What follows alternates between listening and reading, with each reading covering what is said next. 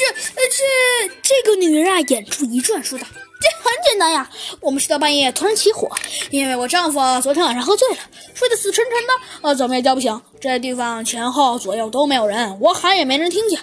这眼见那火越越来越大，没有办法，我只好保命自己逃出去了，然后再到村头那头来找人来扑火。”那个女人继续说道：“哼，猴子警长微微一笑，说道：‘我还以为破坏者联盟出现的人是一个多么高尚的人呢。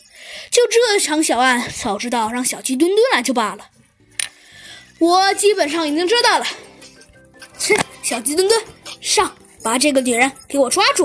哎，！”，小鸡墩墩二话不说，他一下子就把这个女人扑倒在地，三下两下呀就把这个女人给捆了个结结实实。小鸡墩墩呢，这身手虽然没猴子警长这么厉害，但也还算不错了。你怎么能抓我呢，警长？这个女人说道。哼，怎么抓你？嗯，也罢，那我先说一下我的推理。不过这并不是真正的证据。第一点。没记错的话，你跟你丈夫的感情应该是很不错的吧？难不成是你说错了？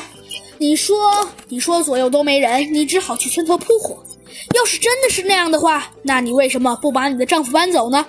不过这只是一个简单的推理，而真正的，我现在给你说说看吧。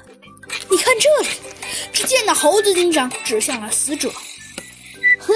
我猜你应知道吧？被烧死的人必然因为呼吸而导致鼻腔和口中有大量的灰烟，而先死亡后烧死的人因为没有呼吸，所以口中必然是干净的。但是，哼，但是我只要检查死者口腔就可以知道，男人是在被烧死之前就已经死亡了。所以，这和你的口中应该有些不符吧？唉，所以我就可以判定你就是犯人。对吗？这，哼，算你厉害！只见呐，这个女人突然，她的影像闪过了一下，一道蓝光闪过。只见呐，她慢慢的露出了一些机械的边缘。